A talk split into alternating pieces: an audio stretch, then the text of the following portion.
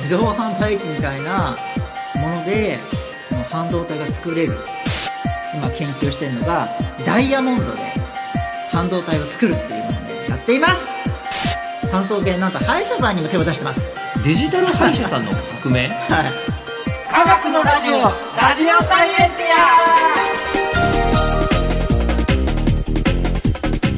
科学のラジオこれは日本放送アナウンサー聞きたがり吉田久典が国立科学博物館認定サイエンスコミュニケーターで大学講師をしながら芸人をやっている不可思議変態人間黒ラブ教授とともにさまざまな科学サイエンスを根掘り葉掘りと聞いていく番組であるィア科学のラジオラジオサイエンティア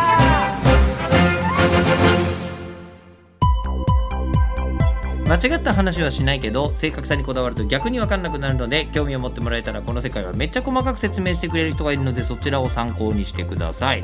で、えー現在のテーマはなんか本当にいろんなことやってることが分かってきましたそうなんでえすー日本のスーパー研究法人三総研なんか今回で最後なんですけど、まあ本当はやろうと思ったらずっとできんでしょうねって気はしてきましたでも幅広くてねそうですよね そう、んじゃあということでじゃあ今日は何でしょうか自動販売機みたいな半導体工場三層圏のイライラまあ佐藤研のいろいろはいいとして、はいえー半導体工場自動販売機みたいな、そあのー今だってもうほら半導体不足ですごいじゃない、うはいはいはいもう私なんかデジタル系のもの好きですから、うんあのーこれ買おうと思ってたのに、うんもういやちょっと3か月延期ですみたいなとか、うんうんうんもう台数全然なくてそいうやそう欲しい2年待ってん のにプレステ5がまだ買えない、ええええそうなんですかはい買えませんそんなにうんびっくり、まあ、コロナとかいろいろあるんでしょうけど、はいはいはいでも半導体も足りなくてみたいうなん話になってて、はいであれでしょあのこのシリコンの上に、うんあのスピードを上げたりとかはいはいするために、なるべく細い線を書いた方がいいんだよねあの消費電力もね下げる下げるためにとかもあるから、でで今なんかナノメートルのはいこうあの、ね、どんどんねいや47とかどんどんもうそうそうそうそうインテルの CPU もねそうそうそういろいろなってたりしますけど、でめっちゃ細かくするはと、いなんかそのすっごい性能のコンピューターも作れるし、うんうんうん言ってしまうと兵器とかを作るには、まあここより細くなきゃダメみたいな、まあまあまあまあ、まあ、とかもあるというのはで、いもう各国が一番はい一生懸命やってるものをはい、ね聞いたことないですよ行く秋葉めっちゃ行くけど、うん秋葉で、うんえー半導体を自動販売機で売ってるのは見たことがない、えー今度から秋葉原で、はいえーと半導体作れるようになると思いますもうもうそろそ ろもうそろそろというかいつかはそんなようなのが今あの三層研がやってるやつなんですねどういうことですかなんとですねミニマムファブっていうコンセプトのもとうんミニマムなので、うんあのすごい小さな自 自動販売機みたいなものであの半導体が作れるそういう装置をねいいろんなその日本のいろんな企業を集めてですね作ったのがミニマムファブっていうのを今やってますプリンターみたいな感じあまあそうですね、まあ、そんなようなイメージですはうんいというのもあの今今おっしゃってくれてたような半導体工場っていうのはもう正直言ってとんでもなく投資額がひどくてですねまあね安くて5000億円って見積もりますけど、メガファブっていうんですねもういもう大きな巨大なまあ、でっかい工場とか、まあ、いわゆるかっこよく言うとサプライチェーンってやつ、はい、うんもう供給網ができてないと作れない、工場の半導体200メートルの規模とうんか、うんとんでもないお金がかかっちゃっていると思うんですよそうねで。すね、うんでそれってあのいろんななんか半導体作りたいなと思った時に、うん今作れないんですよねととんでもない投資額必要なので。うんうんうんうんでそこでそんなに数は少なあの必要ないんだけども作りたいっていう要望もあるじゃないですか。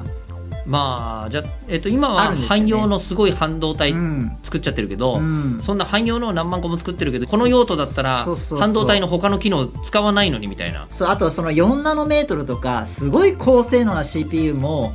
それ必要なとこあるんですけども意外と、えっと、シェアの6割とかは意外とそんな性能を求められてない CPU とかは半導体が必要なところもあるんですよね。なんか聞いたことありますよ本当はそのなんかスマートフォン用のやつ1個ドーンと作ってそうの何億台も売れるって分かってりゃいいけど、うんでこれ売れても100台ですかねみたいな時はそうそんなのなのじゃなくてでも俺はこんなの思いついたぜっていうのは作ってほしい、うん作れるようになるわけですよね。そうです今でもそれなはった方がいいもうですよそういうのがええできないのでできないですよ、例えば人工衛星の CPU 回路とかっていうのは大体100個とかそのぐらいなんですよねあまあそうかもし開発したい場合は確かにでそういう時に100個なんてそんなあの本当のメガファブでうん作ろうと思ったらとんでもないお金かかっちゃう状況なので、うそこに三層系のね切り込みを入れてんうん1万個ぐらいの CPU ぐらい1万個未満うんだったらコストが100分の1ぐらいに抑えられるようなようなあの工場というのでその自動販売機みたいな工場を作ったんですミニファブってそんなちっちゃいんですかミニファブっていう自販機ぐらいですかねなんか10メートルぐらいの建物があればええ、大体全部作れるようになるんですけども CPU とかがセブンイレブンのコーヒーを作るような端末みたいなのがあってそういう機械が、えっと、その機械は外見は同じなんですけど内内部がちょっと変わるんですねそれを例えば4台5台とかつつけるとその内部同士つなげられてあのなんだクリーンルームもいらなくなるんですよそだからすごい低コストになって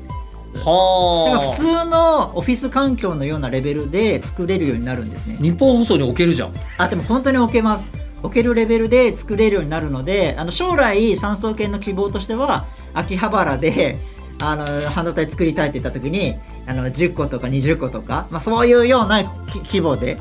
のようなのをオーダーで作りたいとか言ってるんですけども、はあなるほどまねだそこまではもちろん言ってないんですけども服みたいなもんですねあーでもそんなようなイメージですか今まね。でだともう本当に何万着とはいはいはい同じ服が作られていたけど、はいいややっぱり10個ぐらいにしないとみんなと被っちゃうしみたいなそういうあのサービスのあの工場があの店があればそこに頼めば1個2個の CPU 作れるとか例えばですけど、うんミニマルファはい注目されていて早速もう JAXA とかで使われてるんですよブへこえの CP あのさっき言った人工衛星とか、うんああいうところに専用のチップを作るとかああいうのであの今活躍中徐々に徐々に今活躍中になっているのがミニマムファブですうんはいで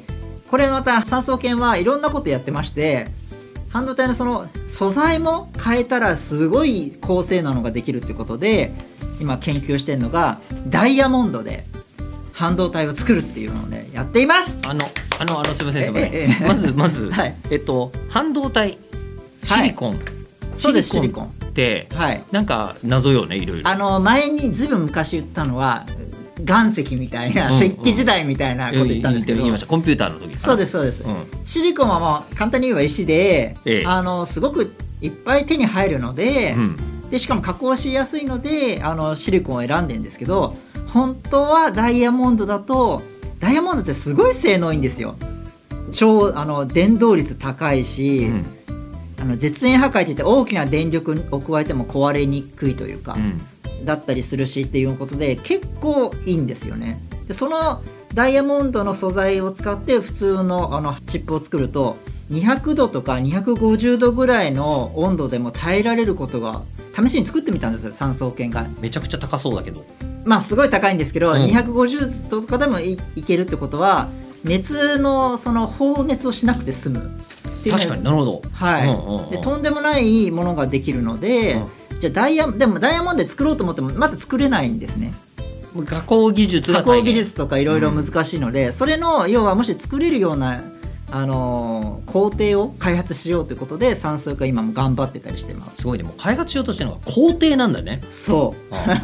もの1個とかじゃなくうてそうだから会社だと困るのでそういううんう何もないと作り方が、ええええええそういうのでまず最初にノウハウを提供しようみたいなので今三層圏は頑張ってる感じですかねでダイヤモンドでしで、えー半導体を作るはい徐々あにの徐々に今そういうのを作ってるって感じですかねでもそれでダイヤモンドが、うんであの作るのは難しいけども工程自体が開発されると、うんまあ、要は高性能なうん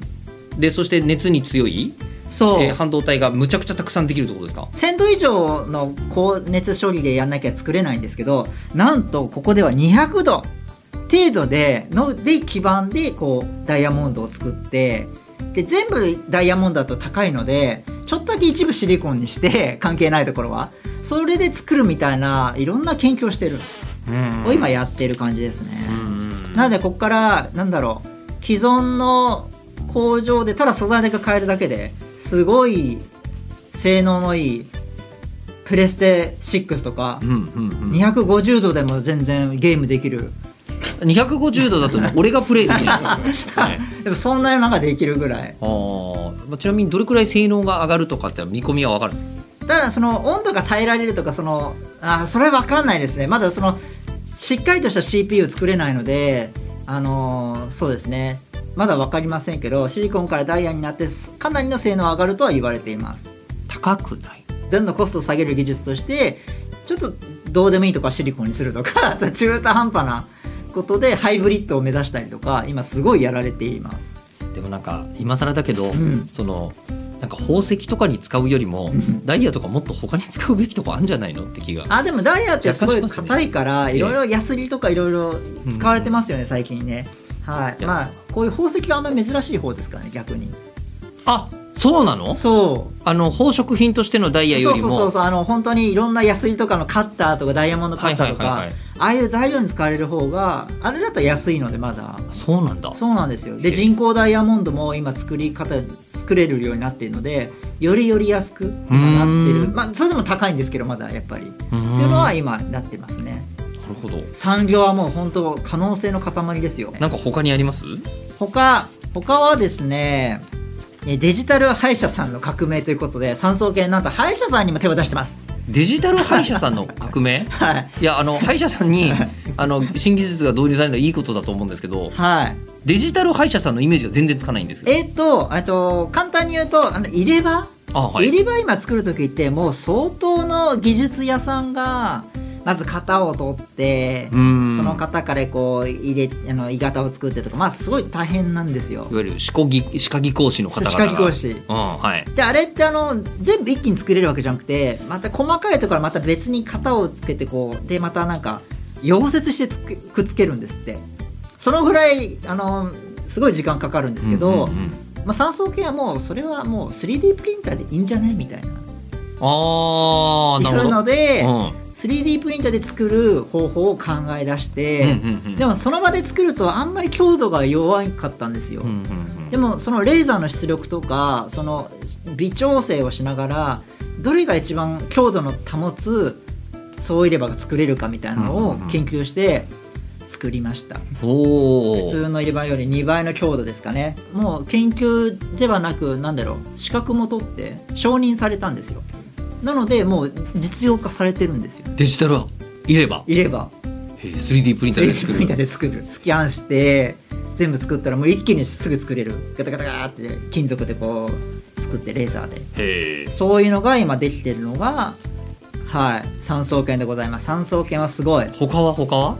はい VR とか AR のヘッドマウントディスプレイありますねあれってこう近く見れば見るほどあの高い解像度が必要なんですよねああまあわかります言ってることはでそれのもこうれちょねっとその LED がマイクロ LED っていうのが作れるともうちょっと高精度になるんですよねこれあせあんまやってない人のために説明すると、うんうんすっげえあれ簡単に言うと全部の視界がそうってのはめちゃくちゃ目の近くにモニターがあるってことなんですよ。そうなんですよめちゃくちゃも目の近くにモニターがあるということは、うん近くで見ると粒が見えちゃうんですよ近近くで見すぎると、だからなるべく画質上げたいんだけど、うん LED 自体がでっかいとその粒がちっちゃくなりようがないんでそうなんです網目が見えちゃったりするわけですよそうなんです厳密に言うと。うんでこれはちょっと没入感をそぐというか、うん粒じゃんって思っちゃうので。そうん、ででこれちっちゃくできればうそうあのその粒が見えなくなりますね。そうでも確かに小さければいいじゃんって思うんですけどそうすると色と色が混ざっちゃってうまくねあの高解像度にならなかったんですねああち混ざっっちちゃゃっいて LED はあったけどもと。えみたいになっちゃうぼやけちゃうんですようん意外と。うんなのでえ LED をこうね円錐型というか円錐型にししたら、うん意外と光が集まって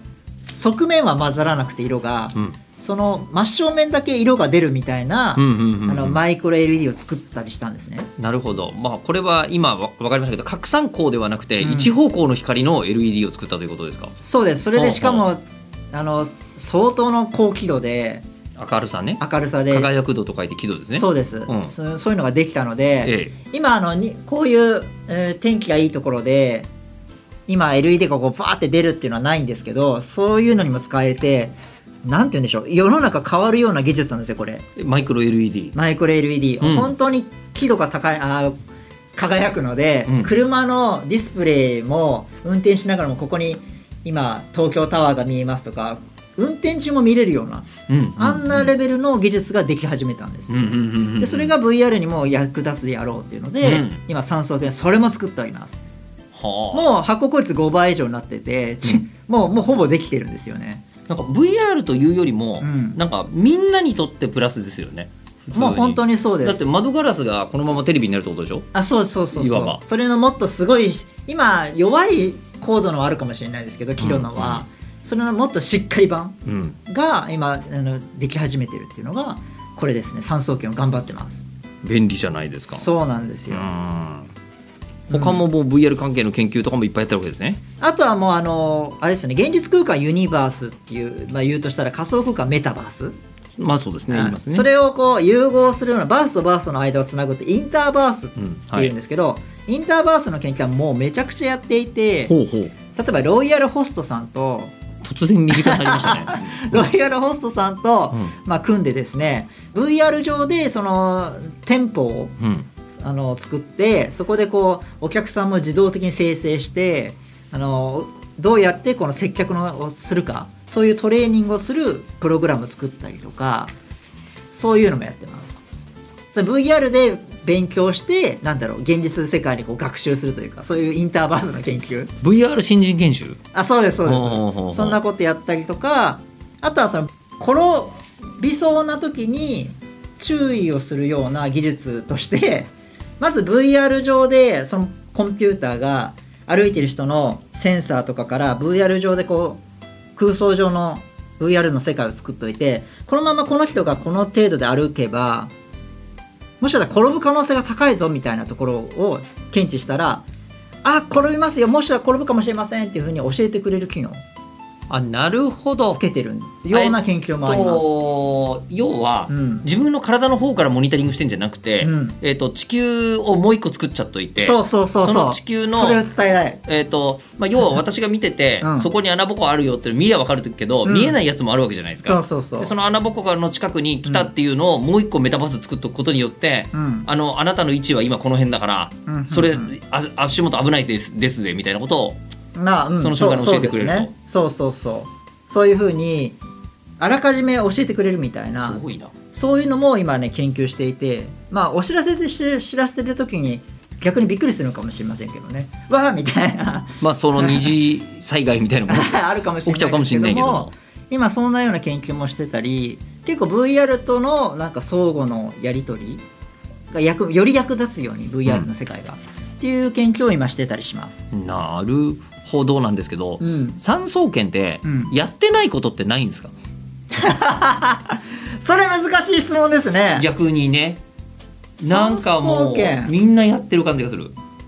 生物系もやってたりするあのねええ犬の歯周病の薬も遺伝子組み換えでイチゴで作ったんですよ。ええ遺伝子組み換えのイチゴでそれを潰せばもうすぐにい犬の歯周病の薬になるっていうのはそんなのあるもうの認可されているんでへ何やってないんでしょうね。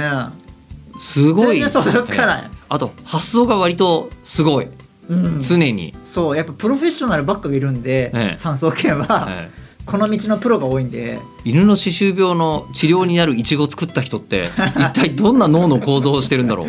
発想が柔軟すぎるそうもうねいちごだと潰せばもうそのまま薬になるからいいじゃんってことでいいじゃんじゃねえよ語尾すごい発オ想ッケーオッケーって言ってへーはい、ということで、うんえー番組では聞いてる人からの質問を募集させていただきます、科学的に気になることをクラブ講授に聞きたいこと、えーあとはあのなんで すかね産総研にこんなことやってもらったらいいんじゃないのかみたあいな困ってることとかね、うんだから困ってることを ね逆に聞いて産総研に渡しますじゃあ僕 はそうですよね、えーということで、えー、全て科学アットマーク 1242.com KAGAKU アットマーク 1242.com まで送ってくださいではまた次回お相手は吉田久典と黒ラブ教授でした